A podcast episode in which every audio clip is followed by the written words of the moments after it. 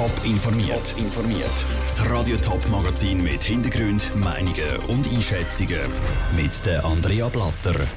Immer mehr Sendegebietskantone haben ein Feuerverbot. Darum ist Trockenheit gerade im Frühling ein Problem. Und immer mehr Corona-Tests landen im Testlabor. Eine Analytikerin erzählt aus ihrem strengen Arbeitsalltag. Jetzt im Top informiert. Ein Servela am Stecken brötelt über den offenen Feuerstell, sodass es richtig schöne Beinchen gibt. Oder eine Schokibanane grilliert in der Alufolie, direkt in der heißen Glut. Und das alles auf einer idyllischen Waldlichtung. Das bleibt im Moment ein Tagtraum. Kanton Zürich, St. Gallen und Schaffhausen haben jetzt Konsequenzen aus der Trockenheit gezogen. Im Wald und in der Nähe vom Wald gibt es ein Feuerverbot. Und das, obwohl noch nicht einmal Sommer ist. Sarah Frateroli hat vom Forstingenieur wissen, ob so ein Feuerverbot schon im Frühling Grund zur Sorge ist. Der Marco Conedera gilt als Waldbrandpapst der Schweiz. Er ist Forstingenieur und Forschungsleiter bei der Eidgenössischen Anstalt für Wald, Schnee und Landschaft, kurz WSL. Er forscht in Scadinazzo im Tessin. Dort ist ein Feuerverbot im Frühling praktisch Alltag. Auf der Alpen-Nordseite ist es aber eine Ausnahme. Dieses Jahr ist das Gleiche passiert im Norden wenig Schnee ganz am Anfang und dann sehr trocken und ein bisschen Wind und dann haben wir es. Im Norden geht nämlich seit Wochen die Beise. Die Trockenheit im Wald ist jetzt im Frühling noch prekärer, weil die Bäume noch kein Laub haben, sondern vom Winter immer noch ziemlich kahl sind. Wenn die Kronen vor allem belaubt sind, dann entsteht ein Binnenklima, auch im Laubholz im Wald, so dass diese Feuchte, die wir auch im, im Sommer spüren, wenn wir im Wald gehen, bereits erst. Und somit ist dann die Waldbrandgefahr reduziert.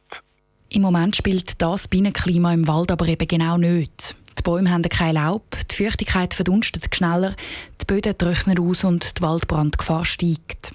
Aber ein einzelner Funken oder ein Zigarettenstummel in einem Zürcher, St. Galler oder Schaffhauser Wald muss im Moment trotzdem noch nicht zu einem Waldbrand führen, relativiert der Marco Conedera. Also Trockenheit alleine ist ein Element, aber damit das Feuer dann sofort außer Kontrolle geht, braucht es Wind, ist wie man bei der Cheminee, wie man hineinbläst, dann sieht man die Flammen gehen sofort hoch. Es braucht diesen Sauerstoffschub und dann ist das Ganze sofort außer Kontrolle. Und über die nächsten Tage ist nur mäßiger Wind vorausgesagt. Trotzdem findet Marco Conedera gut, dass in Zürich, St. Gallen und Schaffhausen jetzt ein Feuerverbot im Wald und in der Nähe vom Wald gilt. Weil die Situation die ist gefährlich. Damit sie sich entspannt, braucht es ein paar Tage am Stück Regen. Und zwar nicht zu viel auf einmal, sondern schön langsam und verteilt. Sarah Frattaroli hat es berichtet. Wer gleich nicht ganz aufs Grillieren will verzichten der darf das im Moment mindestens mit genug Abstand zum Wald immer noch. Oder natürlich die auf dem Balkon. Hunderttausende Schutzmasken made in Switzerland. ÖV-Maskenpflicht kann Ansteckungen verhindern. Die Produktion von Schweizer Schutzmasken kann starten. Zeitungen die sind in diesen Tagen voll mit Schlagzeilen zu Schutzmasken. Der Verschleiß von denen ist hoch, weil nach einmal brauchen müssen sie vorgerührt werden. Zürcher Forscher suchen jetzt Alternativen. Vinicio Meggioretto. Die Materialforschungsabteilung der ETH Zürich Tempa versucht verschiedene Sachen, um den Maskenengpass in der Schweiz zu bekämpfen. Das sogenannte Remask-Projekt befasst sich mit verschiedenen Lösungen. Einweg sei Einwegmasken öfters zu verwenden. Dafür brauche es Strategien, sagt René Rossi, der Forschungsleiter der EMPA. Gewisse Sachen sind gar noch nicht erforscht bei den Masken. Hier geht es darum, falls zu wenig Masken in der Schweiz wären, dass gewisse Strategien entwickelt für die Sterilisierung und Wiederbenutzung von Masken. Niemand bis jetzt hat gewusst, ob wirklich die Qualität, wenn man sie länger braucht oder wenn man sie allenfalls sterilisiert, ob die Qualität immer noch vorhanden ist. Um diese Frage geht es jetzt eben genau. Die Materialforscher prüfen jetzt die Einwegmasken auf Herz und Nieren. Aber Einwegmasken wieder zu brauchen, ist nur ein Weg. Aktuell gibt es nämlich zwei Typen an Einwegmasken. Die sogenannte Chirurgenmaske, die die Umwelt vor dem Träger schützt, und die Atemschutzmaske, die den Träger vor der Umwelt schützt. Die Forschungsgruppe von der EMPA entwickelt jetzt eine Maske, die beides kann. Jetzt für die allgemeine Bevölkerung hat unsere wissenschaftliche Taskforce eine Empfehlung herausgegeben für sogenannte Community-Masken. Also das wäre wie ein neuer Typ, wo einen bestimmten Schutz würde für die Bevölkerung auch bieten. Und nach diesen Empfehlungen kann die Schweizer Textilindustrie die Masken dann auch produzieren. Textilien sind nämlich ein wichtiges Material bei der Herstellung von Masken. In der Krise haben auch viele Menschen sich selber eine Maske gebaut, aus zum Beispiel Baumwolle. Der René Rossi testet auch die gut abgeschlossen haben sie nicht. Wir wissen zum Beispiel, dass eine kranke Person, die so eine Maske aus einem normalen Baumwollgewebe würde tragen, da gehen gewisse Partikel, wenn man hustet, mit einem gewissen Druck durch die Baumwolltücher. Das Projekt sei nicht nur für die jetzige Corona-Krise wichtig. Für zukünftige Pandemien sei die Forschung entscheidend. Ein Beitrag von Vinicia Macchioretto. Gerade heute sind in einer Firma zu Flawil zwei Maschinen angekommen, die bald hunderttausende Masken produzieren Nicht nur Masken, sondern auch Corona-Tests sind seit Wochen immer wieder Thema.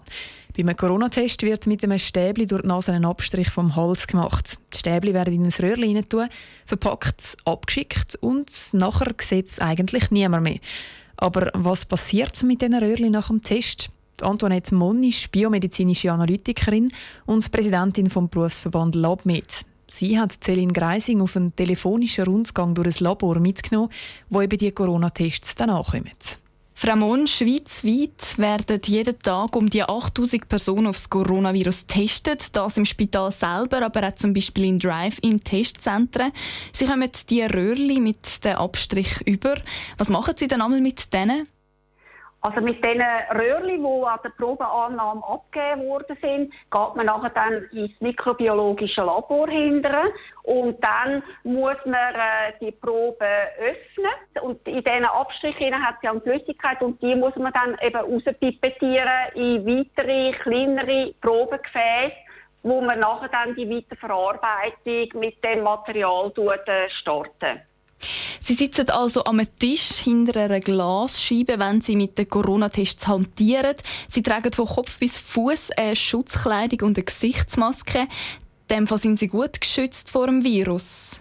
Es bedingt aber gleich, dass man sehr sorgfältig muss arbeiten muss. Also man nicht, wenn man jetzt eben die Probe muss öffnen und äh, daraus muss Material pipettieren für die Weiterverarbeitung, dass man nicht unsorgfältig ist, etwas verspritzt und dann allenfalls mit etwas in Kontakt kommt, wo man nachher dann etwas kontaminiert hat.